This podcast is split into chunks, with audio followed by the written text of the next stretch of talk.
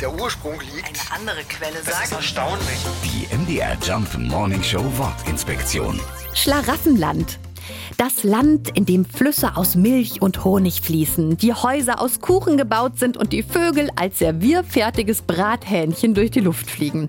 Erste Erwähnungen findet dieses paradiesische Land in einem Gedicht des Nürnberger Dichters Hans Sachs aus dem 16. Jahrhundert. Man geht aber davon aus, dass das Wort schon vorher bekannt war, als Mischung aus dem mittelhochdeutschen Slür, was damals so viel bedeutet wie Faulpelz, und Affe, was auch damals schon als Schimpfwort für eher einfältige Zeitgenossen galt.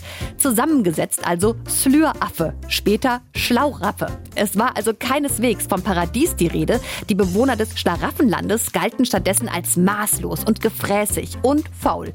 Trotzdem hat dieses Land seit jeher die Fantasie angeregt. In einem Gemälde aus dem 16. Jahrhundert ist das Schlaraffenland von einer Mauer umgeben, die keine Tür hat. Man muss sich durchfressen. Die MDR Jump Wortinspektion. Jeden Morgen in der MDR Job Morning Show mit Sarah von Neuburg und Lars Christian Kade. Und jederzeit in der ARD Audiothek.